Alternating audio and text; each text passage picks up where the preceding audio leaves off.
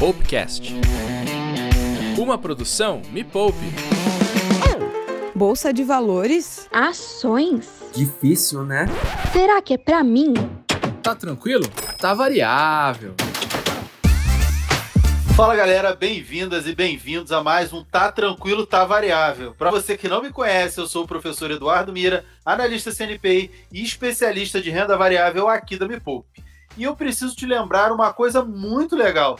Esse programa agora é semanal aqui no Popcast.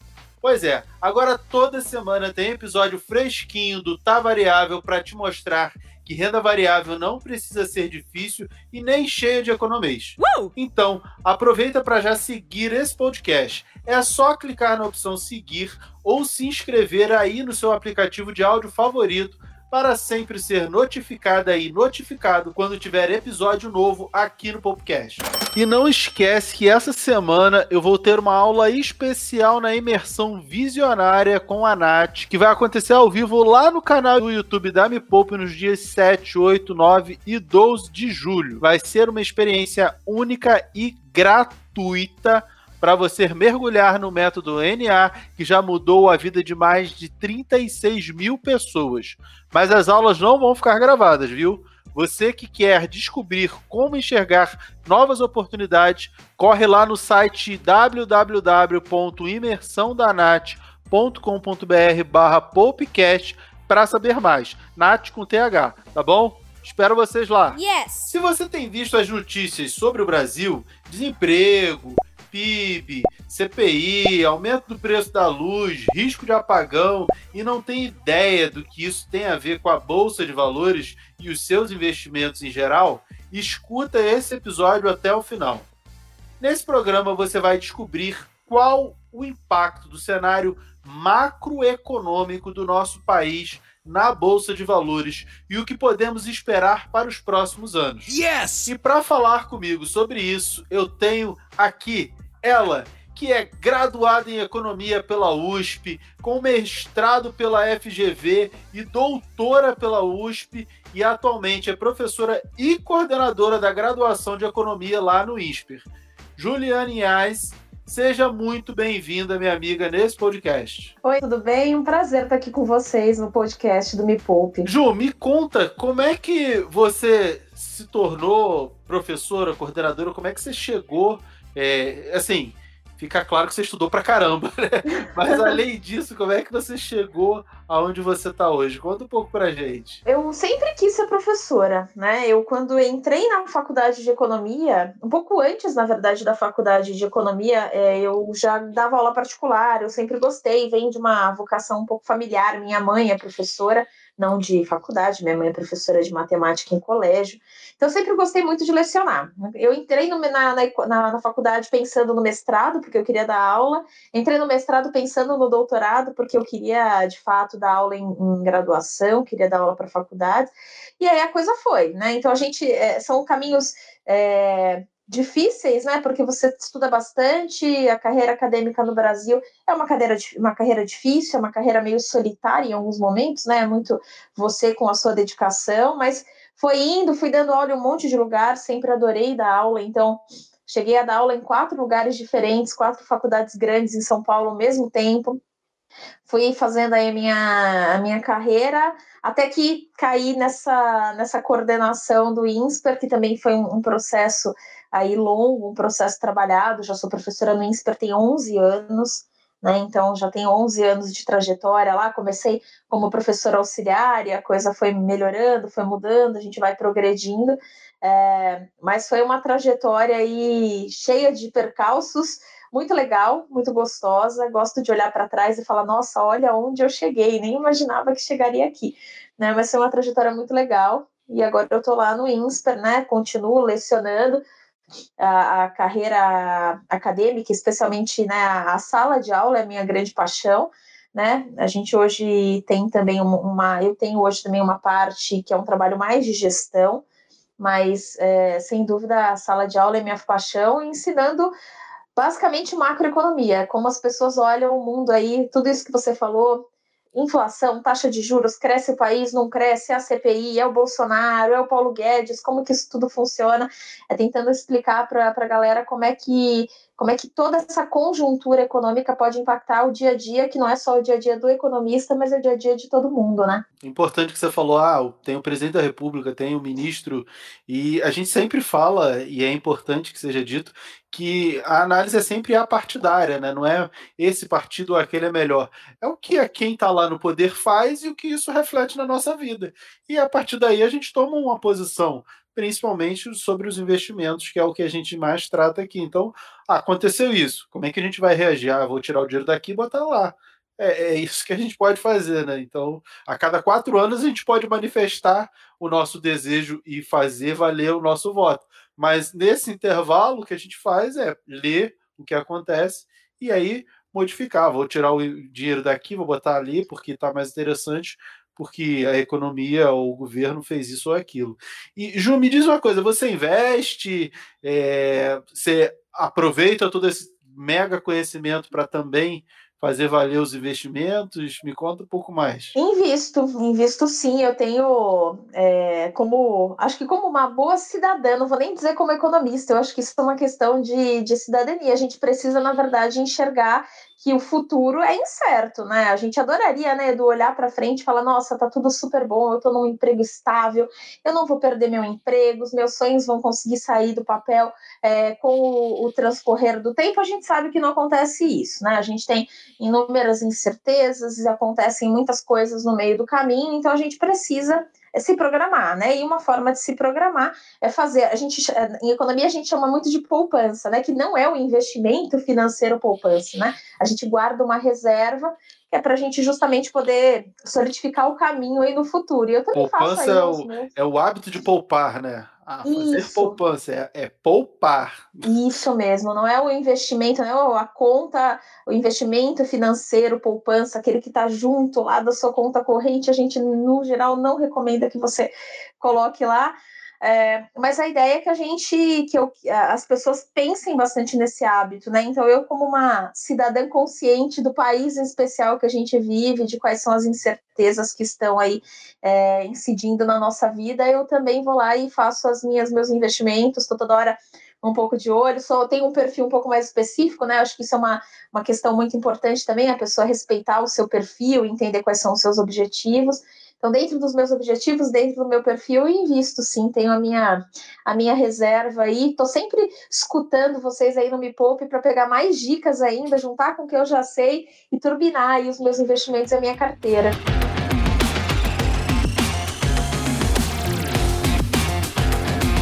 E Ju, para começar o nosso papo de um jeito descontraído, a gente tem um quadro aqui que se chama perguntas chatas para serem respondidas rapidamente. Uau! Eu vou te fazer três perguntas e você precisa responder rápido de um jeito simples, tipo ping-pong. Beleza? Perfeito. Fechou. As perspectivas para os próximos anos são boas ou ruins?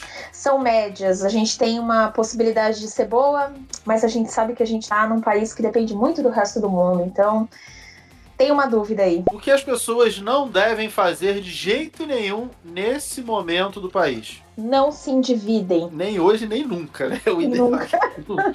o que é mais prejudicial para a economia do Brasil agora? Dívida pública muito alta.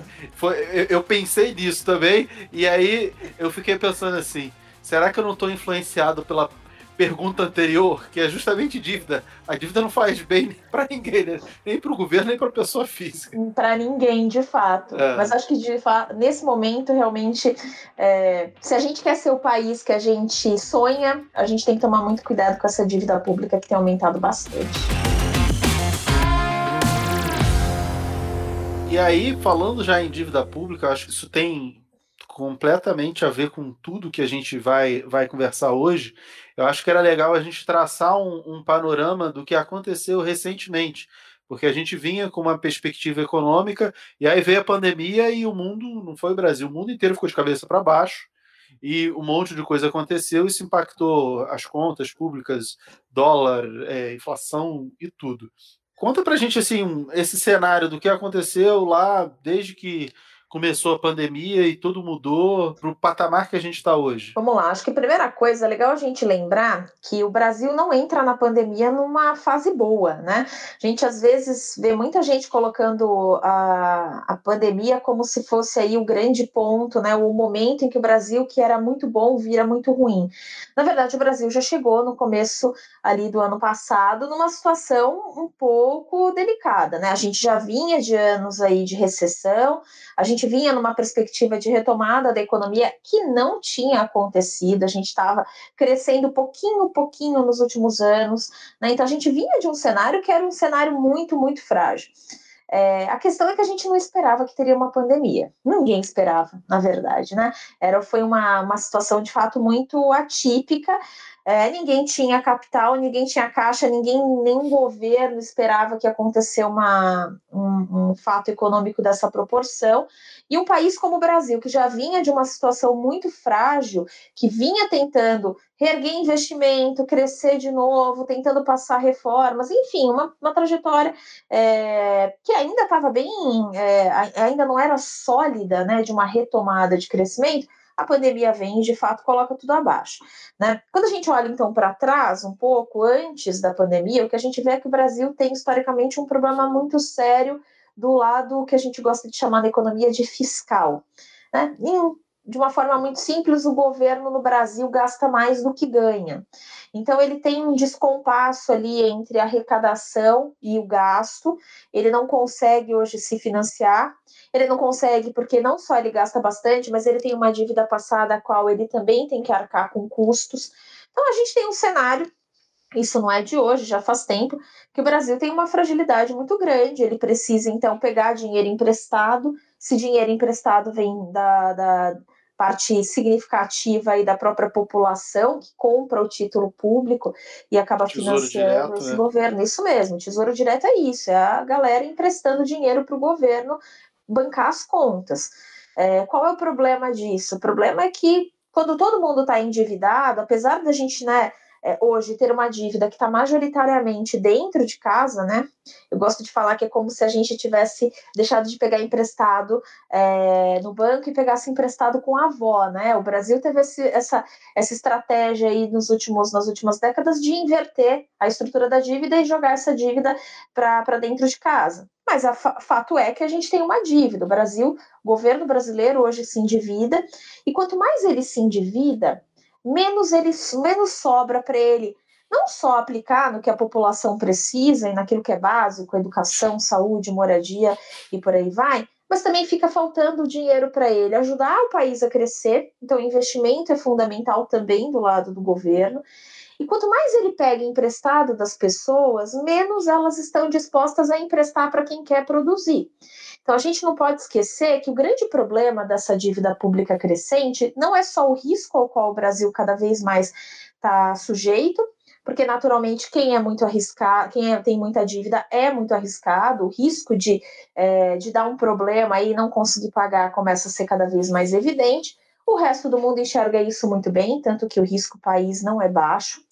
Mas quando a gente olha também para esse outro lado, que é o que, gente, que preocupa a gente daqui para frente, a gente percebe que o grande problema é que quanto mais o governo se endivida, mais ele está pegando dinheiro daquele dinheiro que é meu, que eu poderia, por exemplo, estar tá emprestando para alguém estar tá aumentando uma fábrica, é, fazendo um novo negócio, eu, na verdade, estou comprando um título do governo, que é mais seguro, mas pode até pagar menos, paga no geral menos, mas é mais seguro do ponto de vista pelo menos do investidor, e aí o que acontece é que a economia ela não consegue crescer do jeito que a gente gostaria. A gente começa a perder essa capacidade de expansão da produção, começa a deixar a gente muito para trás.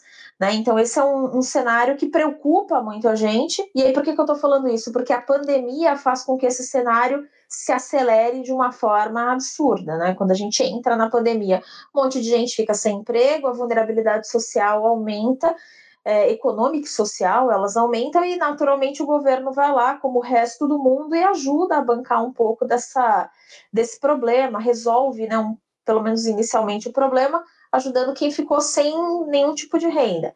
O grande problema é que o Brasil não é a Suíça, o Brasil não é a Europa, o Brasil não entrou nessa pandemia com o caixa necessário. A gente já tinha um problema fiscal muito evidente, e aí quando a gente entra, é, começa a fazer cada vez mais esses, esses, auxílios que são, foram fundamentais, isso ninguém duvida, mas o grande problema é que a questão fiscal, né, o, o rombo fiscal vai ficando cada vez maior, e aí a gente agora tem em cima da mesa um problema sério para resolver, como é que a gente olha para essa economia que tem hoje uma dívida PIB imensa, né? A gente tá é, subiu demais a dívida PIB nos últimos anos. Nesse último ano o aumento também é significante. Como é que a gente consegue resolver isso, né? Como é que a gente agora administra a herança que não é só da pandemia, mas que sem dúvida cresce bastante aí dentro desses últimos é, 14, 15 meses. É, a pandemia ela trouxe essa necessidade de auxílio emergencial, aumenta o custo e por outro lado, as pessoas param de consumir ou consomem o mínimo possível, gerando menos impostos com isso, né? Porque se você consome menos, paga-se menos impostos e o governo arrecada menos. Então o governo gasta mais com auxílio e recebe menos na arrecadação. Então é, teve um, um efeito aí, um descasamento, por isso que essa dívida PIB cresceu tanto de forma tão preocupante. Né? Sempre foi preocupante, agora mais ainda. Só que é, eu acho que Deus é brasileiro, né? Eu tenho essa impressão, porque a gente tem essa necessidade, esse problema todo por conta da pandemia, e aí a gente começou a surfar um super ciclo de commodities. E o Brasil, essencialmente produtor de commodities, começou a exportar muito, muito, muito e entrar muito dinheiro. E com a alta da inflação, a gente tem também o governo arrecadando mais impostos por conta da inflação, né? Só a inflação, porque o aumento de preços, que é a inflação, faz com que tudo fique mais caro. Um percentual do preço que ficou mais caro é imposto. Então, o governo, de forma nominal, está arrecadando mais e o PIB crescendo também dá uma melhorada. E aí eu falo assim, cara, Deus deve ser brasileiro, né? Porque a gente estava tão fragilizado, aí manda um ciclo de commodities, minério bombando, tudo, os, as commodities agrícolas, soja, milho, trigo, tudo bombando, Brasil exportando e aí conseguindo receber dinheiro. E é Deus, né? Porque não tem outra explicação. Não tem, de fato, a gente. O Brasil tem muita sorte, né? A gente não pode. Nesse aspecto, a gente não pode reclamar. Porque se a gente for pensar, em outros momentos, a gente também tinha. Teve um suporte muito grande, seja de ciclo de commodities, né? A gente já passou por uns anos, a gente também teve muito suporte do setor externo, né? Então, o Brasil, sempre quando está numa situação muito delicada, em algum momento existe uma rede de proteção que faz com que o, o, estrago seja um pouco menor. Isso não significa que não exista o estrago, né? Porque, como você mesmo mencionou, a gente tem aí uma. Pode, a gente pode até olhar para a arrecadação do governo e entender, olha, tem um aumento de arrecadação, porque os preços estão subindo e como estão subindo. É, mas de fato a gente continua com o elefante branco na sala, né? O governo continua gastando muito, então ele não consegue, dentro dessa jogada, resolver a questão fiscal, mas tudo poderia ser muito pior e nesse aspecto a gente consegue é, manter uma economia um pouquinho melhor. Mas os desafios são grandes, né? A gente tem aí alguns problemas que a gente não pode esquecer que esse ciclo né, de commodities ele aparentemente é curto, né? Então ninguém ele aposta. Ele é só um ciclo. Ele é só um ciclo, justamente. Se bem que o outro foi bem mais longo, né? A projeção é que agora ele seja de fato um ciclo curto. Tem muito a ver também com o tanto da retomada das economias. Isso deve dar uma aliviada aí nos próximos meses. Então é o momento da gente correr atrás e tentar aproveitar o momento para colocar a casa em ordem, ou pelo menos tentar chegar mais perto disso porque caso contrário, a gente vai aproveitar esse ciclo agora, mas daqui a pouco, quando ele acaba, a gente volta a ser quem a gente era e a distância né, do Brasil com os seus pares tem ficado cada vez maior. A gente vê aí países muito próximos ao Brasil que descolaram né, nos últimos meses, que conseguiram sair da, não sair da pandemia, que ninguém saiu dela ainda, mas conseguiram melhorar a situação é, que a pandemia trouxe de uma forma muito mais ágil que o Brasil, que acabou ficando preso aí nas suas particularidades. É, eu digo que é como a pessoa física que, ah, você está trabalhando e por acaso você está conseguindo fazer hora extra, então você está recebendo uma grana a mais. Esse ciclo de commodities com as contas do país é isso. Só que isso vai acabar, você não vai fazer hora extra para sempre, você vai é um, é um tempo. E aí tem que o Brasil tem que fazer isso e assim nunca faz, né? Como diz um amigo meu, o Brasil não perde a oportunidade de perder uma oportunidade. Então, ele está sempre nessa. É, o que tem que fazer é, já que está entrando mais grana, vamos sanear a casa, porque essa grana vai acabar. E quando acabar, a gente vai estar tá bem. Mas o Brasil nunca faz isso e eu acho que dessa vez também não vai, não vai ser assim, infelizmente.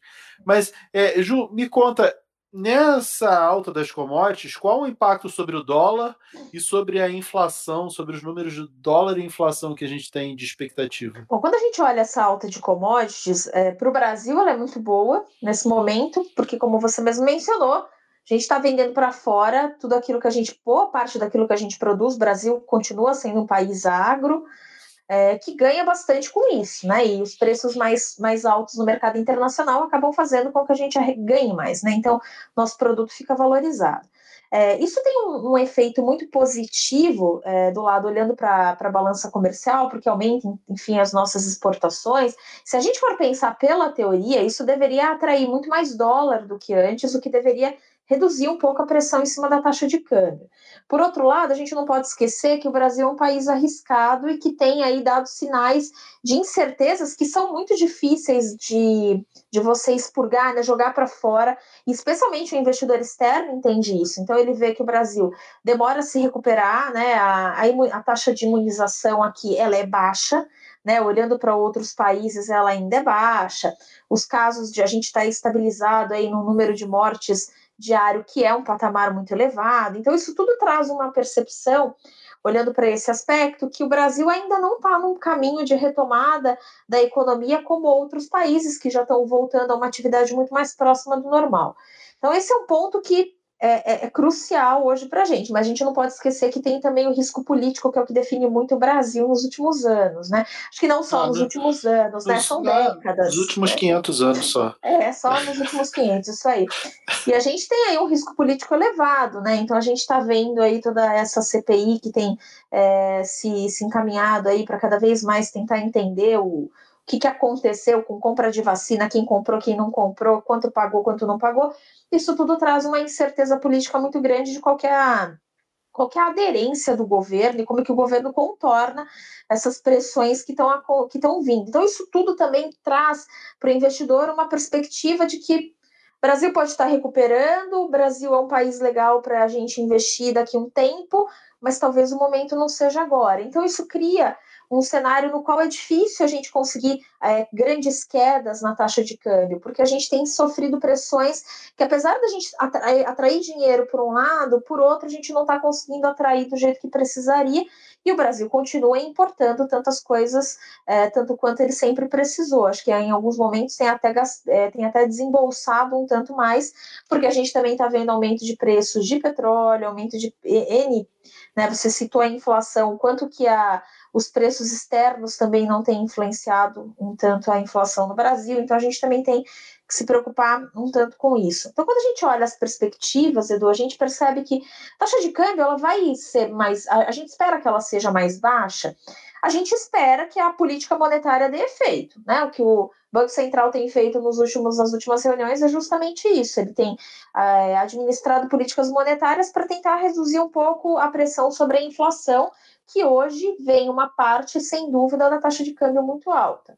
É, então, ele tem tentado, jogando a taxa de juros para cima, fazer com que esse dinheiro que está fora, ou que saiu daqui, comece a voltar. Isso deveria, em tese, diminuir um, um pouco a taxa de câmbio. Porém, a gente tem muitos riscos que também criam aí uma sensação de que, olha, Brasil é um país, é, o Brasil é o país do futuro. O problema é que o futuro aqui nunca chega. Então isso traz uma sensação muito ruim para o investidor, né? O que, que o cara vai querer fazer muitas vezes aqui se ele pode ganhar dinheiro de uma forma mais sólida fora? Então é, isso tudo para dizer que acho que a taxa de câmbio deve ceder um pouco? Ela deve, mas é difícil a gente acreditar que ela volta a patamares que a gente teve aí há dois, três anos. Muito difícil. A gente está falando de uma taxa de 4 alta, 4 e tanto alta. A gente não está falando de uma taxa de 3,50, como a gente viu aí em tempos áureos. Agora, a inflação é o, hoje o nosso, um dos nossos grandes problemas. Acho que não sei se é o maior. Eu acho que eu ainda tenho dúvida se o nosso problema maior é inflação ou desemprego. Eu acho que eu voto no segundo. Acho que desemprego, de fato, hoje é um, um problema sério, é, mas a inflação deve permanecer ainda alta. A gente está enxergando aí que é, a gente não pode esquecer que a pandemia fez com que muita gente fechasse, muita gente baixasse as portas, muita gente deixasse de produzir. E a gente hoje tem uma concorrência com o mercado externo, que já tem feito esses preços subirem. Né? A gente está vendendo commodity para fora, a gente está vendo um monte de preços subindo, então a gente tem crise hídrica, a gente tem aumento de preço da energia, a gente tem é, problemas é, com a água, né, por, justamente por conta da crise hídrica, uma perspectiva de que em algum momento a gente também possa ter racionamentos. É, a gente tem preço do petróleo subindo, preço de pedágio subindo, então são vários reajustes que estão vindo de uma vez só que estão pressionando bastante a inflação. O brasileiro, mesmo que o brasileiro não viaje, mesmo que o brasileiro é, esteja trabalhando em casa, ele vai sentir um aumento porque os alimentos começam a subir, né, e tem subido já um tanto. Então a gente deve enxergar aí ainda uma inflação alta. As perspectivas é que a inflação fique acima do, do limite superior da meta de inflação nesse ano. E a perspectiva é que ano que vem a gente também tem uma pressão inflacionária que não deve ser desprezada, né? O governo não vai poder negligenciar esse fato, porque se tudo der certo, a gente volta a crescer. E quando a gente voltar a crescer, é a galera que está na rua, é a galera que está voltando a consumir, que volta a ter renda, volta a consumir. E a gente hoje não tem uma estrutura produtiva que esteja tão pronta para aumentar tanto a produção.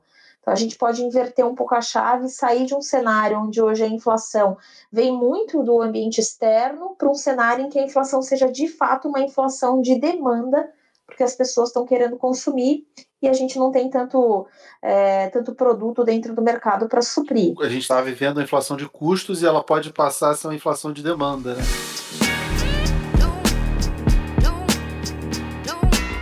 Você comentou do racionamento, a gente está vivendo essa questão de crise hídrica e talvez racionamento. É, quais os impactos você acha que vão acontecer e mais importantes do, do, que os impactos é quanto tempo é, a gente acha que, que vai durar. Ah, a gente vai ter uma crise hídrica, isso vai deve ter efeito, por exemplo, na inflação, como você falou, mas isso deve perdurar até o final do ano, até o final do ano que vem? Edu, eu acho que a, a, de, de, maneira pontual, se a gente fosse olhar só a questão hídrica, a gente deveria falar até mais ou menos metade para o final desse próximo desse semestre que a gente já entrou. Né? Então a gente está falando até o final do ano. Né? Então, se a gente estivesse pensando só na crise hídrica, a gente olharia até o final do ano. Acho que a questão é que o problema da energia no Brasil é um problema antigo, né? Não é hoje o problema. A gente está falando hoje porque, enfim, está chovendo pouco, tem toda a, a, dificuldade de, de produção de energia elétrica, e tem que ligar a termoelétrica, a termoelétrica é mais cara, aí o diesel está mais caro, aí você vai vendo uma bola de neve que vai aí se somando na conta do brasileiro e ele está pagando cada vez mais para ter a, a, energia dentro de casa. Mas o problema elétrico do Brasil é muito antigo, né? E você comentou agora há pouco que é, o Brasil ele perde as oportunidades, ele nunca perde uma oportunidade de perder uma oportunidade, né? Quantas vezes a gente já não perdeu a oportunidade de repensar a matriz elétrica, né? A matriz de energia no Brasil. Né? A gente não pensa nisso, né? a gente não vê governos preocupados em pensar em energias renováveis, energias mais baratas. Então, acho que a gente vai, infelizmente, perder novamente uma ótima oportunidade de repensar um problema que a gente vai continuar carregando. É, justamente por isso, eu acho que a gente, a gente agora está falando de um impacto que é, deve ser mais persistente até o final desse ano, né? Se tudo em, é, acontecer como se espera e a gente consiga começar a ter mais chuvas no final desse ano, a gente vai conseguir melhorar um tanto a situação mas a situação, o, o, nosso problema continua existindo. A gente não tem uma, uma geração de energia que seja favorável a momentos como esse que a gente vive. A gente fica sujeito a, a acionar a termoelétrica e aí quem paga o custo é o cidadão. É quem paga o custo é a população. Você falou da, das empresas elétricas. Se assim, se as empresas do setor elétrico você acha que serão impactadas e qual do, do subsetor geração, transmissão, distribuição, onde você acha que está o maior impacto aí pensando em empresa? Tá pensando em empresa, eu acho que a gente pode pensar, eu acho que geração é muito é muito impactada, né? Porque é óbvio, a gente está falando de hidrelétricas que no limite não vão conseguir é, vão, não, não vão conseguir gerar energia suficiente e aí você tem as termoelétricas que acabam sendo acionadas, então acho que geração sofre bastante. Mas eu acho que a cadeia como um todo, né? É difícil a gente separar o efeito de uma crise hídrica que vai pegar só em um pedaço da cadeia, porque naturalmente a geração sendo prejudicada, a transmissão e a distribuição também acabam sofrendo um tanto impacto. É, mas eu hoje enxergo mais um impacto em, em, geração do que em distribuição e, e transmissão. Mas acho que todo mundo vai acabar tendo aí a sua, a sua parcela de, de ônus dentro da história. E como é um período é, a crise hídrica ela não deve, pelo menos a gente não acredita que ela vai durar muitos anos, né? Então, como é um período, como você falou, que vai se intensificar mais nesse segundo semestre, é, a queda que está ocorrendo com o preço das ações do setor elétrico, eu vejo como uma oportunidade, né? Porque vai passar, né? Então, já caiu, tá barato e vai passar, é a oportunidade de a gente conseguir comprar barato antes que suba depois que isso tudo se resolver. Né? Sem dúvida, sem dúvida. Acho que é um momento interessante de pensar e olhar para essas empresas com bastante carinho, porque é, se a gente tivesse a possibilidade de falar assim, olha, a gente vai virar a chave e mudar a matriz é, de energia no Brasil, talvez a gente não estivesse pensando nessa retomada. Mas a gente não vai fazer isso. O Brasil não, a gente não consegue hoje de maneira ágil fazer essa virada de chave e mudar o tipo de energia. Então, a gente vai acabar, elas vão voltar, a, a, a, os preços vão voltar a subir.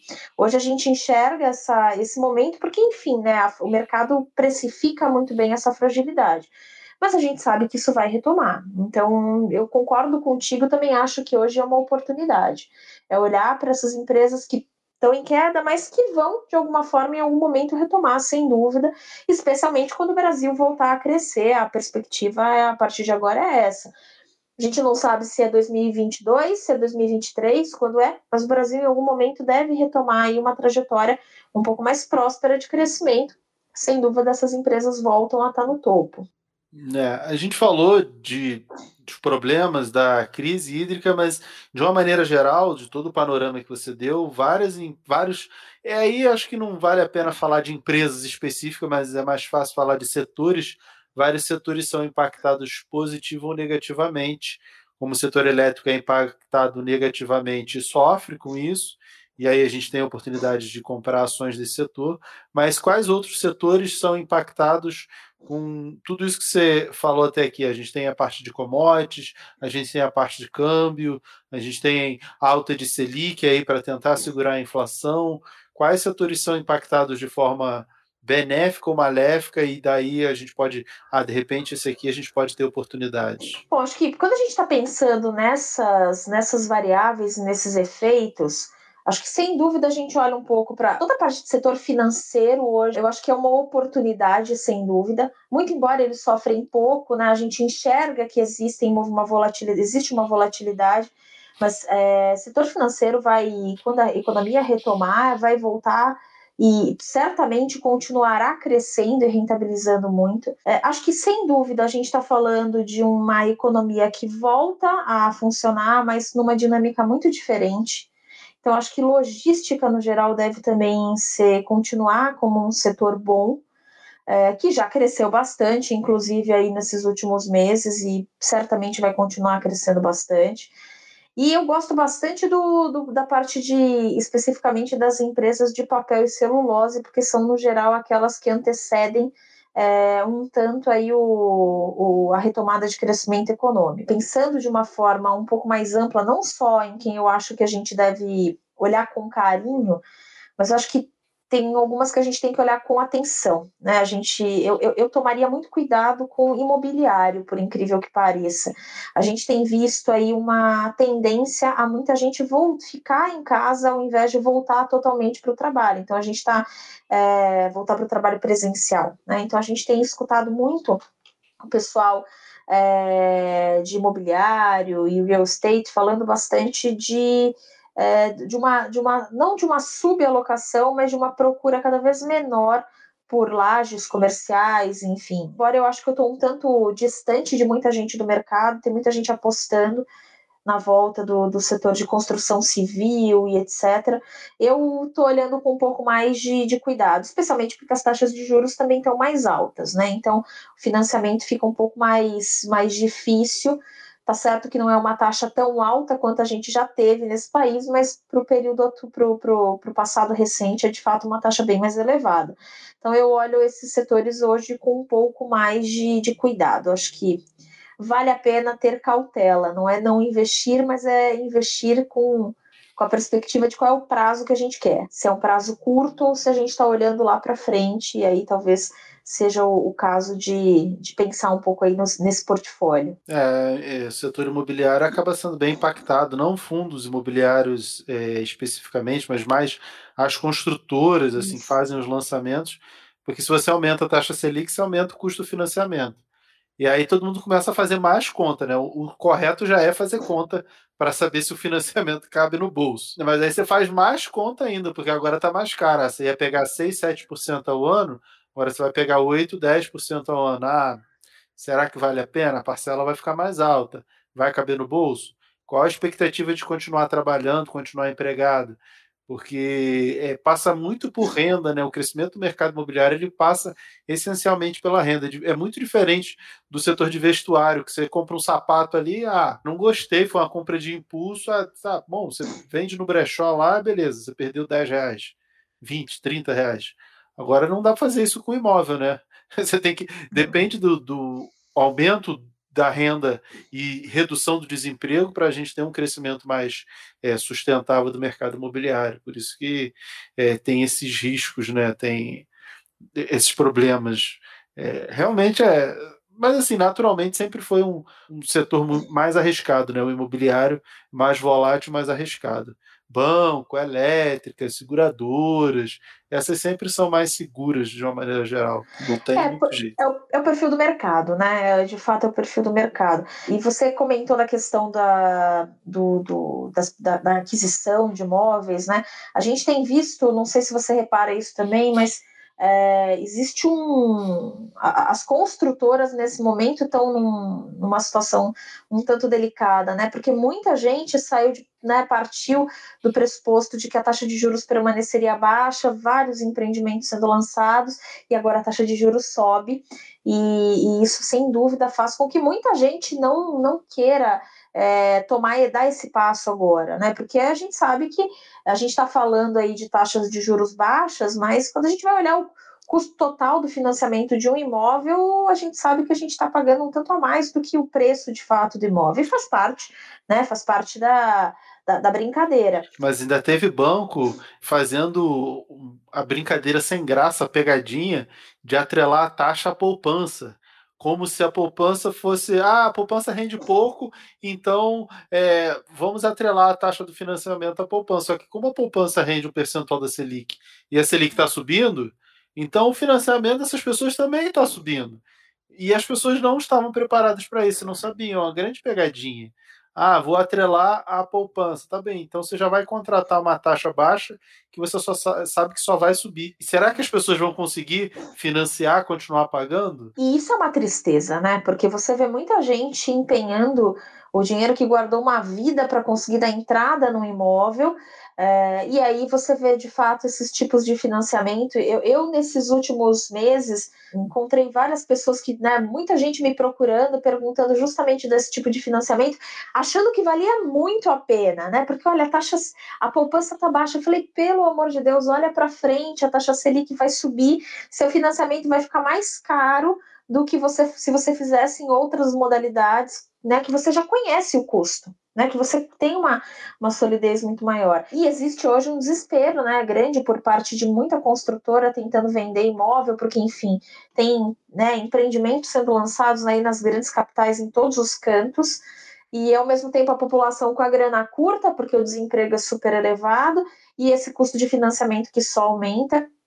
E aí, só para retomar uma coisa que você falou, de fato, se a gente já tem que fazer conta quando a situação é boa, imagina quando a situação não está favorável, né? Faz a conta três, quatro vezes, olha todas as alternativas e pensa se de fato é o que a gente precisa nesse momento, é o que a gente deve fazer nesse momento né? Porque os custos de financiar um imóvel, um carro, seja lá o que for hoje, eles estão de fato bem mais altos do que antes. É, e agora pensando assim um pouco mais distante, eu sei que é difícil a gente projetar, mas pensando é, 2022 já está aí batendo a porta, né?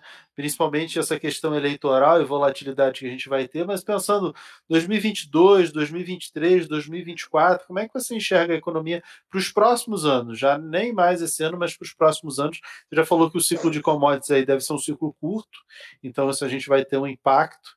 É, como é que você enxerga os próximos anos? Como é que vai estar a nossa economia, o efeito de eleição e tudo isso? Olha, eu acho que alguns colegas diriam que eu sou pessimista. Eu vou dizer que eu acho que eu estou realista na história. Eu não consigo enxergar a economia crescendo tanto quanto muita gente fala. Eu não sou tão otimista. É, e eu vou dizer para você por que, que eu não sou tão otimista. Eu acho que a gente está num momento em que é, o governo tem procurado saídas para a crise que não conseguem gerar um ambiente de crescimento de longo prazo.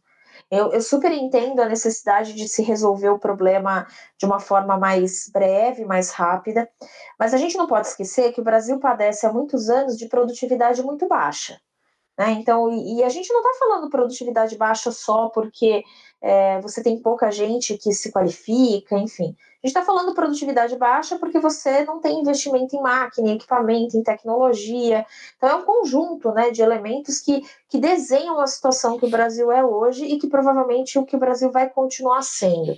Então, eu não sou muito otimista porque eu acho que quando a gente olha as soluções que o, o, governo tem dado hoje, elas não, não favorecem ganhos de eficiência, elas não favorecem produtividade, é, a gente tem tentado, de alguma forma, criar um ambiente para crescer no curto prazo, mas a gente não está conseguindo olhar tanto para frente e gerar, por exemplo, um ambiente em que os investimentos aconteçam de uma forma é, é, propícia ou, ou talvez adequada.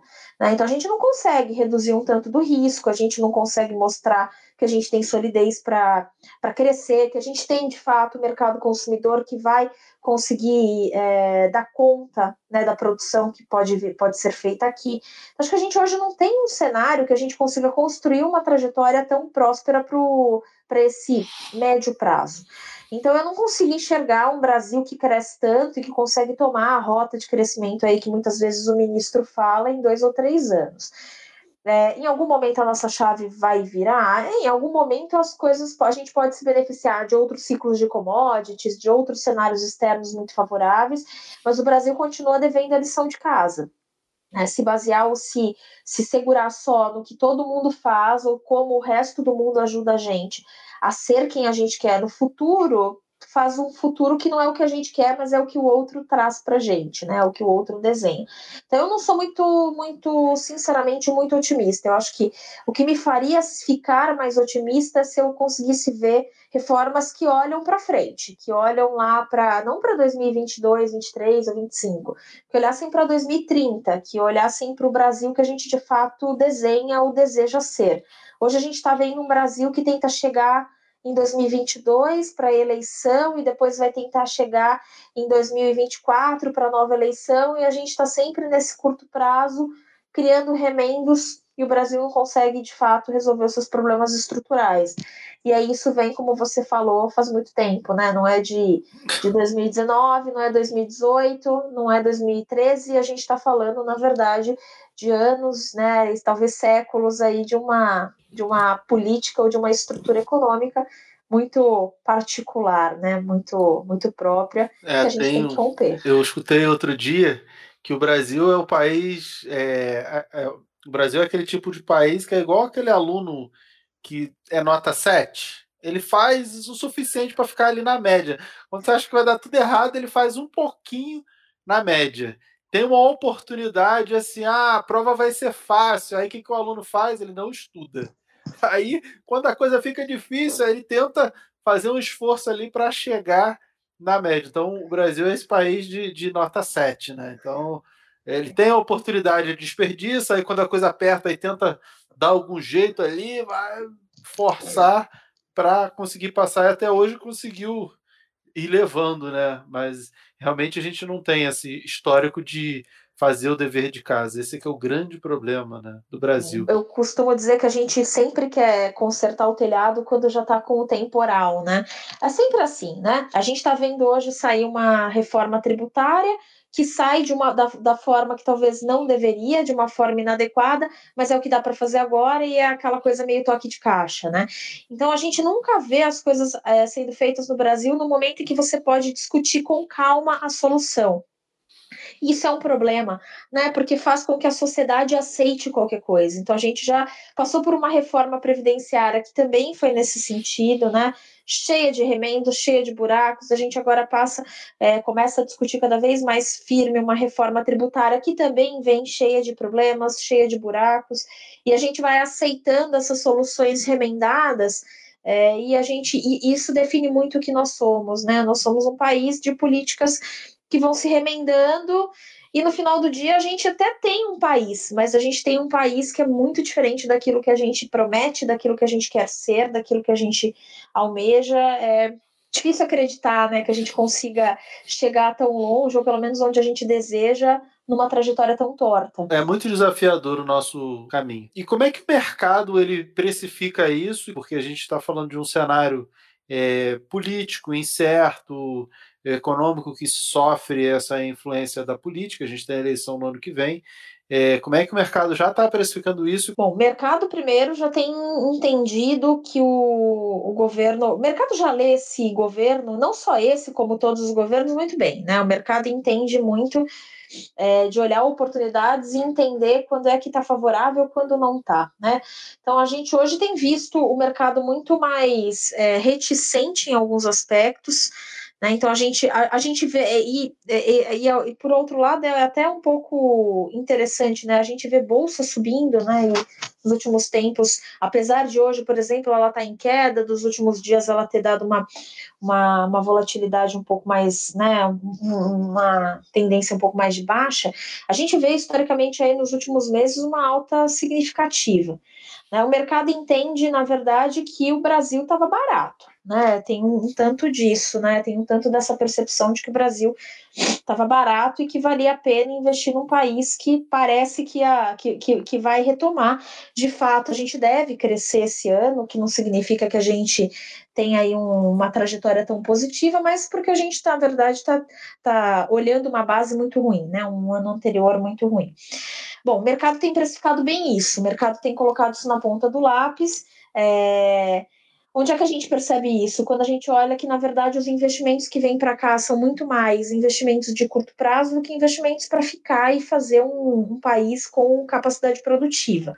Né? Então, a gente não tem visto, é, a gente também não pode se enganar olhando só para a Bolsa e achando que é ali que, que o Brasil está crescendo, né? ou está. Ou tá deslanchando. Quando a gente olha para a economia como um todo, a gente vê que o investimento com relação ao PIB tem caído, então a gente tem problemas estruturais sérios para resolver. É, o mercado tem entendido isso como um momento de tirar do Brasil o que ele tem hoje para oferecer, mas sem se comprometer tanto com estratégias de, de longo prazo. Né? E isso, é óbvio, traz aí impactos significantes para a vida da população. A gente está falando aí de uma capacidade produtiva que não aumenta, de uma geração de empregos que também não acontece é, na proporção que nós gostaríamos ou que a gente deveria enxergar hoje para voltar a crescer. Então, a gente fica numa situação preso numa situação de fragilidade muito maior, uma dificuldade muito grande né, de, de caminhar para frente. É, isso tem se refletido muito na vida do brasileiro. Né? A gente enxerga a dificuldade que as pessoas têm de se recolocar, a gente enxerga a dificuldade que elas têm de recompor renda, é, a dificuldade que elas têm, na verdade, de tentar retomar uma vida que elas tinham antes dessa pandemia, que hoje ainda está bem distante de ser, de, de ser retomada de fato. Mas, Ju, agora nós temos o nosso Ações Trágicas. Esse é o momento desse programa onde eu trago algum acontecimento cômico ou trágico envolvendo investimentos em renda variável, bolsa de valores e mostro que os bipolpeiros e as bipolpeiras podem aprender com aquela cagada de outra pessoa. E hoje, é claro, Ações Trágicas vai ser com você. E hoje ele vai ser meio diferente, porque a gente está falando de economia então eu queria, Ju, que você me dissesse é, se você lembra de algum momento em que o Brasil, e aí é o Brasil que fez ou já fez ou não cagadas. É, se já teve alguma situação parecida com esse momento que a gente está vivendo agora e o que, que aconteceu com a Bolsa de Valores nesse momento. Olha, eu vou, eu vou citar, Edu, uma. É, bom, a gente já fez várias cagadas, né? Assim, o, a economia brasileira tem vários momentos em que a gente pode traçar vários, várias cagadas. Eu acho que se a gente for olhar hoje, por exemplo, o que está acontecendo com esse anúncio de reforma tributária, que aqui entre nós é um assim um joga uma, uma cortina de fumaça muito grande no mercado, né? Porque é uma coisa, não é? Aí passa uma proposta na sexta e hoje já vem o ministro e fala: não, pera ali, se a gente errar, a gente vai ajustar, e você nunca sabe qual é o, o viés qual, o que, que é o erro para eles, né? Isso traz de fato muita incerteza no mercado. A gente já teve vários momentos e não faz tanto tempo né, que a gente continua, que a gente também teve esse tipo de cortina de fumaça, né? Então a gente está falando lá na época da própria reforma tributária, é, alguns meses quando se falava muito da volta vai voltar CPMF, não vai, como é que unifica? São cinco impostos sendo unificados, são dois. E aí, o que acontece é que naturalmente a bolsa fica muito mais volátil, mercado fica um pouco azedo no primeiro momento, especialmente quando você está fazendo medidas como essa que né, veio que, que vieram aí nos últimos dias, é, nas últimas semanas, e que o ministro fez questão de dizer que se eles errarem a mão no IR, eles voltam atrás.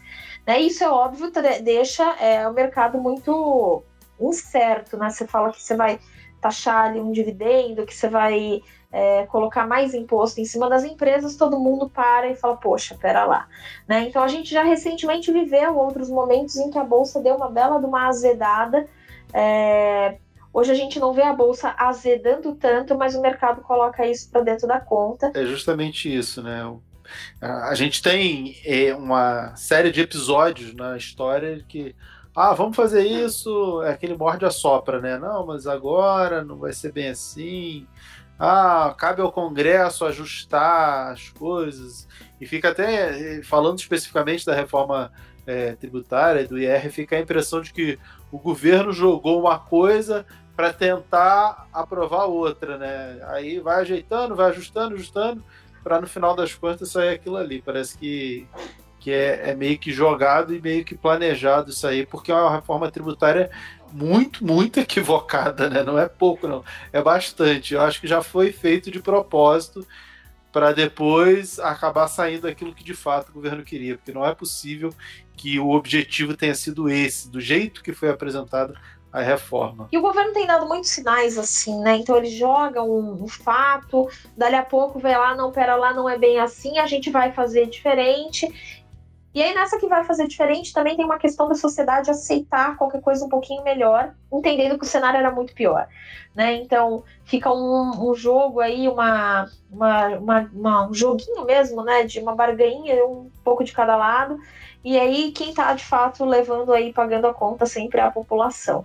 Né? Então, essa reforma, eu acho que ela hoje coloca bastante, bastante incerteza, né? E não só ela, né? Tantas outras que ainda vão precisar ser feitas, como é que o governo vai conduzir isso, especialmente no momento que ele hoje não consegue tanto êxito e tanta aprovação quanto certamente ele gostaria. Ju, esse nosso papo foi excelente. Queria te agradecer de coração. Foi ótimo. A gente poderia ficar aqui horas falando, falando, falando. Mas eh, eu tenho certeza que todo mundo quer saber mais e mais e mais. Então me diz como é que o pessoal faz para te achar. Eu sei que você dá aula lá no ISPER, mas além disso, eh, como é que o pessoal faz para ter contato com você, saber e conseguir absorver todo esse seu conhecimento? Vamos lá, o pessoal consegue me encontrar no Instagram, tá como Juliana Inhas.